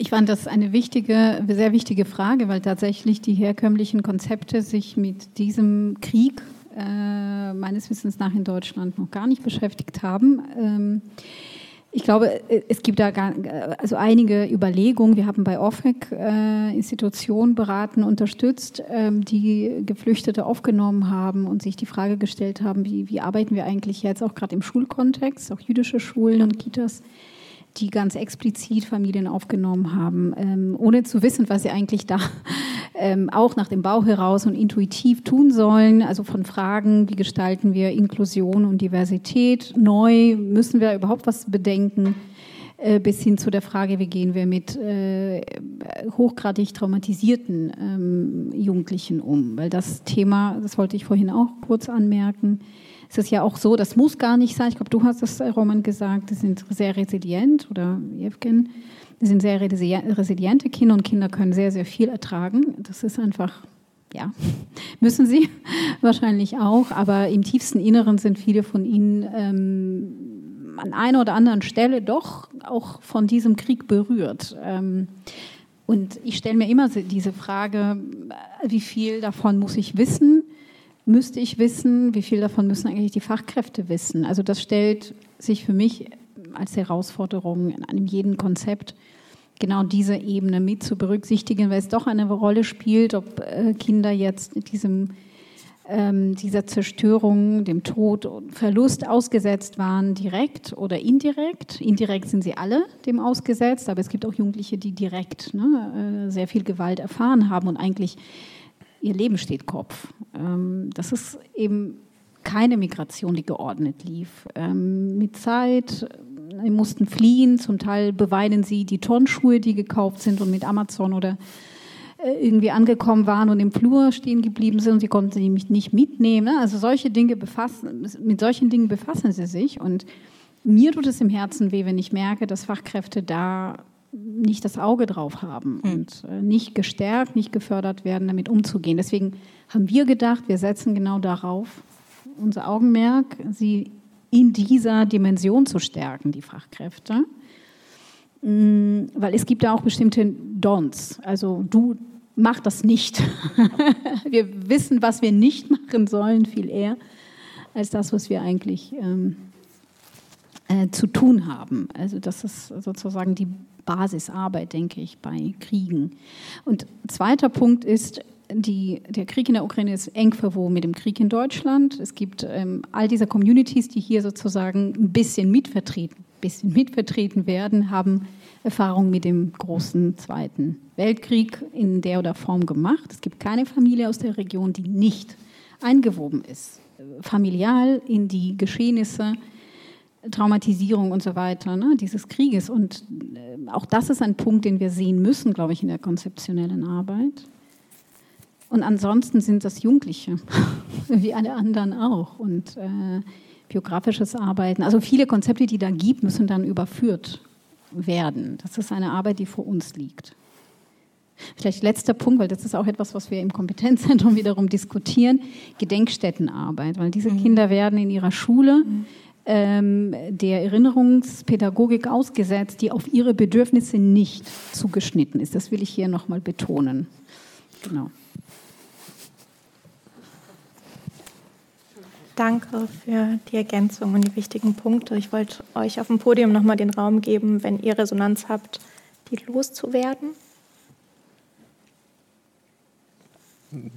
Aber vielleicht eine Idee. Ich meine, wenn wir so viele hier kompetente Leute zusammensitzen haben, dann könnte man ja äh, irgendwas gemeinsam auf die Beine stellen. Nur so als Idee. Ich würde mich auch bereit erklären, daran mitzuwirken, falls jemand Interesse hat. Ja, der Impuls nach Vernetzung ist immer gut nach so einer Veranstaltung. Vielen Dank. Ähm, danke euch für euren Input und eure Expertise, eure Impulse und danke auch an das Publikum für die Fragen und das Zuhören und das Dasein. Ähm, genau, dann würde ich mich verabschieden und euch allen einen schönen Abend wünschen. Danke dir.